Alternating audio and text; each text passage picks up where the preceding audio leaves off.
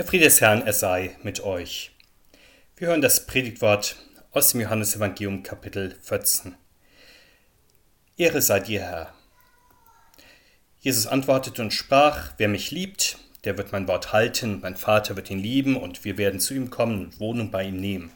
Wer aber mich nicht liebt, der hält meine Worte nicht und das Wort, das ihr hört, ist nicht mein Wort, sondern das des Vaters, der mich gesandt hat.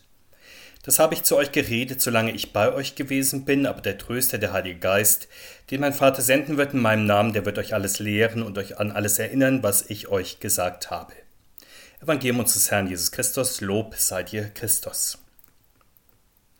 Wir werden heute Jesus Christus über den Heiligen Geist predigen hören. Diese Pfingstpredigt ist höchst bemerkenswert. Kurz vor seinem Tod verrät Jesus noch nichts über das Wunder des Pfingsttages, 50 Tage später, sondern er beginnt ganz einfach damit, seinen Freunden deutlich zu machen, warum sie den Heiligen Geist dringend brauchen. Warum? Damit sie von wirklicher Liebe zu ihm und seinem Wort erfüllt werden, denn der Herr weiß, dass die Jünger ihn verlassen werden, weil sie sein Wort noch nicht verinnerlicht und in der Tiefe verstanden haben. Deshalb haben sie auch den himmlischen Vater noch nicht begriffen, wie sehr brauchen sie also den Heiligen Geist? Deshalb weiht der Herr sie in das Geheimnis des Geistes ein, der durch sein Wort die Traurigen tröstet, unterrichtet und erinnert. Und wenn heute viele Christen überhaupt nicht mehr so recht wissen, was eigentlich am Pfingsten gefeiert wird, so sind wir eigentlich in einer ähnlichen Situation wie die Jesusfreunde zum Zeitpunkt dieses Unterrichts über den Heiligen Geist. Was ist also das Geheimnis des Heiligen Geistes? Er entzündet in uns die Liebe zum Herrn Christus und seinem Wort und bringt den Vater und den Sohn zu uns, damit sie in uns wohnen. Aber warum muss in alle menschlichen Herzen durch den Heiligen Geist eigentlich die Liebe Gottes eingegossen werden und der Vater und der Sohn einziehen? Weil die menschlichen Herzen ohne den Geist Gottes unverständig und verfinstert sind, wie der Apostel Paulus einmal sagt, sicher Gott gibt seine Kraft und Gottheit in der Schöpfung zu erkennen, aber wer erkennt ihn da auch wirklich? Obwohl er seine Welt so blendend schön gemacht hat, nicht nur in dieser Jahreszeit, obwohl er die Erde so atemberaubend weise geordnet hat, in ihren perfekten Naturgesetzen und Abläufen, in der wunderbaren Vielfalt der Lebensformen, in der Urgewalt der Kräfte, in den tiefen Geheimnissen des Lebens, obwohl er die Menschen als sein Ebenbild geschaffen und ihn mit so viel Weisheit und Verantwortung für das Ganze beschenkt hat.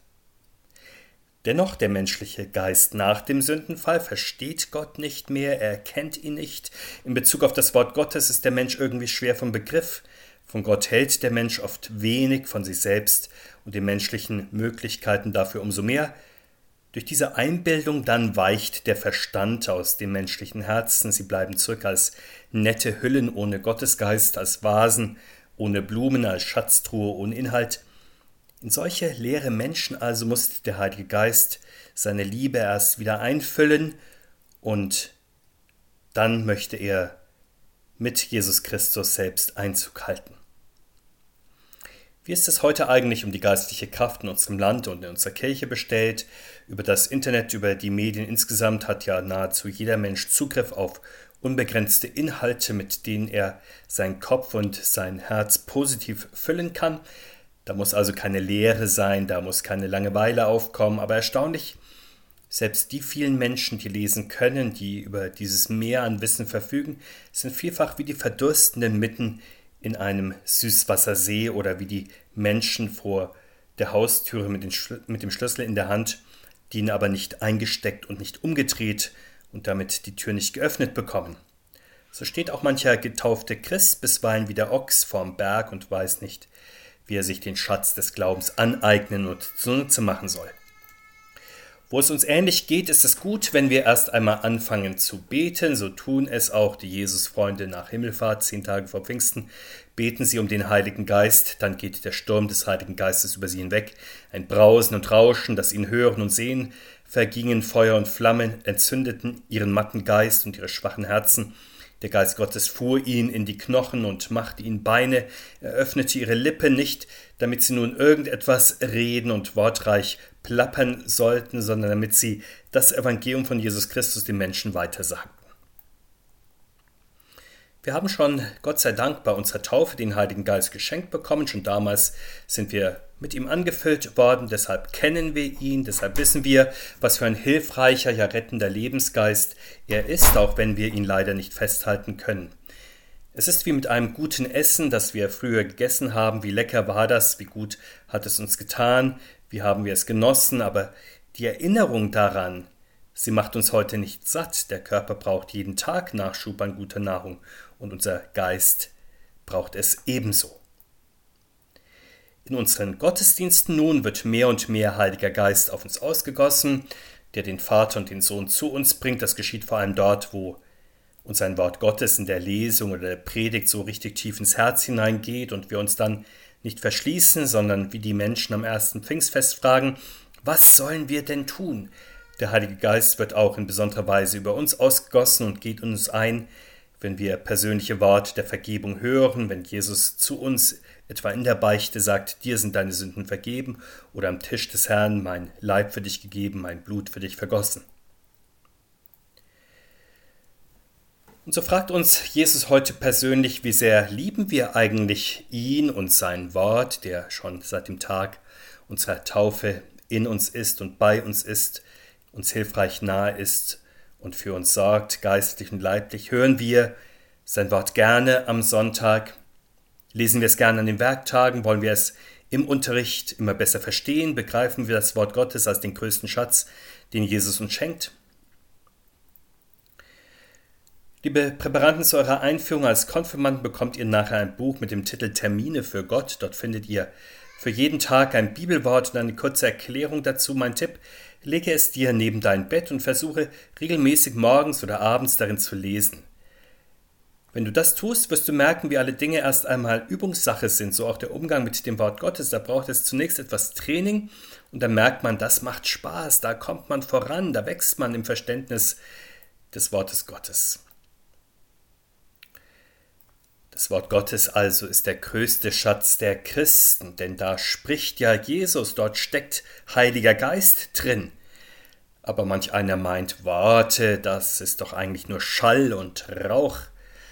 Heute weiß manch einer in der Tat nicht mehr, was er gestern gesagt hat und hält sich auch nicht daran. Die ganze Welt ist vielfach voller leicht dahingesagter Worte, die morgen schon nicht mehr das Papier wert sind, auf dem sie gedruckt worden sind, oder den Strom, mit dem sie ins Internet hineingestellt worden sind. Selbst über die gewaltigen Reden der Mächtigen geht die Zeit hinweg, so dass sich keiner mehr an sie erinnern kann, die tiefsinnigen Sätze der Gelehrten sogar, sie kennen nur wenige Spezialisten. Haben also die Menschen nicht recht, die sagen, nur Bares ist Wahres, die daher lieber materielle Dinge an die erste Stelle setzen als Jesus und sein Wort? Sind nicht die handfesten Dinge im Leben viel dringlicher als die geistlichen? Der Körper hat doch seine Bedürfnisse, will versorgt, will gepflegt sein, da gibt es außerdem viele alltägliche Sorgen und Beschäftigungen, außerdem Locken, Spiel und Spaß, Zerstreuung, Besitz, Reichtum, Ansehen und anderes mehr. Manch einer kämpft auch wie gegen Windmühlenflügel für gesellschaftliche Verbesserungen, und auf diese und andere Weise mehr verlieren sich Menschen immer wieder in der Welt und merken gar nicht, dass sie der Erlösung durch Jesus Christus bedürftig sind. Aber selbst wenn wir das Wort Gottes hören, so wie wir es jetzt tun, wir wissen, wie schnell seine Worte auch wieder vergessen sind und sein Heiliger Geist verfliegt in einem Augenblick manchmal schon, so dass wir die Worte nicht behalten und dann auch nicht danach leben. Mit einem Schritt sind wir heraus aus dem Gottesdienst und dann fallen wir unter die fleißigen Räuber, die uns das Wort Gottes wieder aus den Köpfen und Herzen rauben, der Fürst dieser Welt etwa, die Krisen des Lebens, die Sorgen dieser Welt, und so gehen wir dann schnell wieder ganz ohne Beistand des Heiligen Geistes durch unser Leben. Das ist dann gefährlicher Druckabfall des Heiligen Geistes im christlichen Leben, so könnte man das nennen, mit der Folge, dass Menschen in ihrem geistlichen Wachstum stehen bleiben, ja sich zurückentwickeln wie ein Flugzeug, das rapide an Höhe verliert. Der Apostel Paulus beschreibt das einmal so, Menschen werden dann ohne Gottesgeist eingebildet, geldgierig, angeberisch, hochmütig, lästern über andere, sind den Eltern ungehorsam, undankbar, gottlos, lieblos, unversöhnlich, verleumderisch, zuchtlos, wild, dem guten Feind, Verräter, unbedacht, heuchlerisch, unbeständig und anderes mehr. Da fragen wir natürlich, wie kann ein Mensch dann wieder zu seiner geistlichen Bestimmung kommen? Genau dazu verhilft wiederum der Heilige Geist, er spricht im Wort Gottes und in der Predigt Klartext mit uns. Manchmal ist das Wort Gottes wie ein verzehrendes Feuer, ja sogar wie ein Hammer, der Felsen zerschmettert in jedem Fall, aber eine Kraft, die uns aufhorchen lässt, bisweilen ein heilsames Erschrecken, wenn wir allzu sicher waren, ein leiser Klang, aber manchmal auch, der uns ganz tief im Inneren berührt und uns gut tut, ein Rätsel manchmal auch, das uns anzieht und fesselt. An diese vielfältigen, wunderbaren Wirkungen des Wortes Gottes erinnern wir uns heute voller Dankbarkeit, dass das Wort Gottes an uns schon so oft hochwirksam gewesen ist und bis ins Innerste, bis in die Tiefe hineingegangen ist, also nicht nur leere Rede gewesen ist, hohles Wort, sondern Wort gesprochen, bewegt und gefüllt vom Heiligen Geist, hochwirksam in uns. Und dann haben wir verstanden, in der Tat, an diesen Worten hängt unser Leben, so wie das Leben eines zum Tode Verurteilten von dem Richter abhängt, der ihn begnadigen oder nicht begnadigen kann. Genauso hat der Heilige Geist schon so oft Jesus Christus in unser Leben hineingebracht, der dann in uns gewohnt hat und uns bestimmte. Die Taufe war unser ganz persönliches Pfingstfest. Damals wurden wir von neuem geboren durch das Wasser und den Heiligen Geist und erstmals Tempel des Heiligen Geistes. Seitdem will er uns täglich erfüllen mit dem geistigen Leben der lieben Kinder Gottes. Aber der Heilige Geist, der kann und macht noch einmal mehr. Wir hören von Jesus Christus, dass er seine Worte so erklärt, dass wir sie dann wirklich auch verstehen. Die Freunde von Jesus hatten die Worte von Jesus zwar gehört und seine Wunder zwar gesehen, aber manches in der Kürze der Zeit noch nicht richtig begriffen, sogar zum Teil auch missverstanden. Der Heilige Geist hat nun bis zur Wiederkunft des Herrn Zeit, alles bis ins Detail zu erklären, vor allem nicht nur den zwölf Jesus-Freunden und dem erweiterten Freundeskreis, sondern möglichst allen Menschen auf dem ganzen Erdball, denen, die vor langer Zeit lebten, die heute die Welt bevölkern, die noch nach uns kommen werden. Und so ist der Heilige Geist nicht weniger als der Herr Jesus, er ist vielmehr der multiplizierte Herr, der von Mensch zu Mensch weitergesagte Herr, der im Gotteswort wirksame Herr. Und sehen wir nun noch etwas genauer, was er in dieser multiplizierten Form bewirkt. Der Heilige Geist ist zunächst, so sagt Jesus, ein guter und gründlicher Tröster. Mit heiliger Kraft und heiligem Feuer tröstet er, er klopft an, wenn der geistliche Druckabfall in unserem Leben zu groß geworden ist, wenn wir im Alltag gleichsam untergehen, er möchte uns dann wieder zu Oberwasser verhelfen. Der Herr Jesus sagt weiter, dass der Heilige Geist unser Lehrer ist. Deshalb gibt es besondere Lehrtexte in der Bibel, im Neuen Testament. Darum erklärt auch die Predigt immer wieder Bibelworte, damit wir weiterkommen im Verständnis des Ganzen. Daher findet in der Schule und in der Kirche auch Glaubensunterricht statt. Hier und bei weiteren Anlässen dann dürfen wir Schüler des Heiligen Geistes sein. Liebe Präparanten, wir haben uns diesem Unterricht des Heiligen Geistes nun schon einige Monate gestellt. Wir haben uns die ersten Hauptstücke der Glaubenslehre vorgenommen, uns deutlich gemacht, was sie bedeuten und sie uns auch eingeprägt. Und das ist die eiserne Ration, die jeder Christ auf seinem Glaubensweg braucht. Das ist wie das Einmal-Eins in Mathe oder der grundlegende Wortschatz in einer Sprache. Wenn ihr euch fragt, ja, brauche ich das eigentlich als Christ? Dann ist die Antwort ja, unbedingt.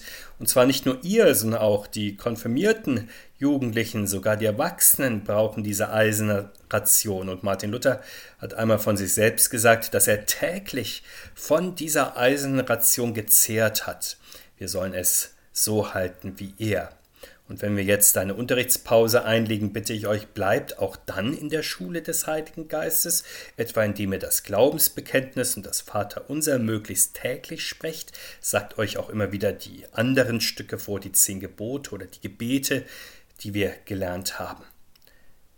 Hört eigentlich die Glaubensschule irgendwann einmal auf im christlichen Leben? Nein, genauso wenig wie die Lebensschule im ganzen Leben aufhört.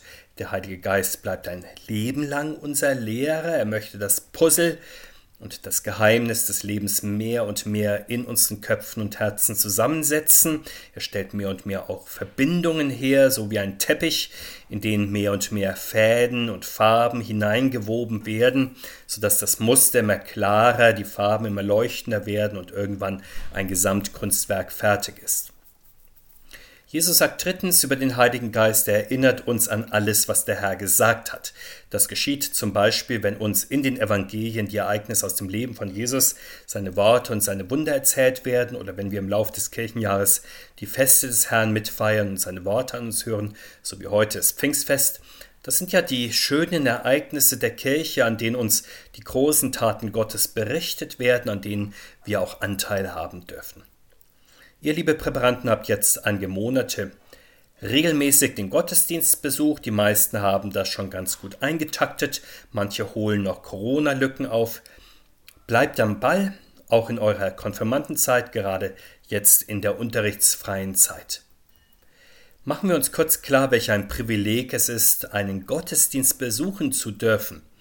Das heißt ja, unter dem kräftig wirkenden Geist Gottes lebendig in der Gemeinschaft der Heiligen zu stehen und Teil davon zu sein. Und wer hier Geduld aufbringt, wird merken, dass die Zeit in der Gegenwart des Herrn und unter seinem Wort eine besonders reich gesegnete Zeit ist. Wir werden in der Kraft des Heiligen Geistes erneuert und wir bekommen Anteil an der Welt Gottes. Gilt das nun nur für uns Nein, es gilt natürlich für alle Kleinen und Großen unserer Gemeinde, es gilt überhaupt für alle Menschen, für alle hat Gott einen Plan und überlässt da nichts dem Zufall. Denken wir nur, wie viele Menschen weltweit der Geist Gottes bis jetzt schon zur Gemeinde Jesu hinzugefügt hat. Und gehen wir nur einmal in Gedanken heute auch zu unserer Partnergemeinde Ruiva in Tansania als Beispiel für Christen an einem ganz anderen Ort unserer Welt, die heute ebenso wie wir Gottesdienst feiern und so wie wir unter der Wirkung des Heiligen Geistes stehen. Letzte Woche erst haben die Christen in Ruiva uns gemailt und Fotos geschickt mit der frohen Kunde, dass das Pfarrhaus, das sie 2015 zu bauen begonnen haben, jetzt schon im Rohbau fertig ist. Die Wände stehen, das Dach ist gesetzt und wer mag, kann sich die Fotos auf unserer Internetseite einmal ansehen. In jedem Fall merken wir auch an diesem konkreten Vorhaben, dass die Gemeinde dort lebendig ist und dass der Geist Gottes dort wirkt, dass er Menschen zum Glauben an Jesus Christus führt und im Glauben befestigt. Das also ist die Kirche bei uns und in der Ferne Menschen, die in der christlichen Gemeinde vom Geist des Herrn Jesus angesprochen und bewegt werden. Wir beten, Herr, allmächtiger Gott, himmlischer Vater, durch Jesus Christus schickst du uns hier und deiner Gemeinde weltweit, deinen Heiligen Geist, der uns tröstet, lehrt und an deine Worte erinnert. Wir bitten, lass in uns die Liebe zu dir und deinem Wort wachsen, dass wir in dir leben und in dir wachsen und du in uns, so bitten wir durch Jesus Christus, deinen lieben Sohn, unseren Herrn. Amen.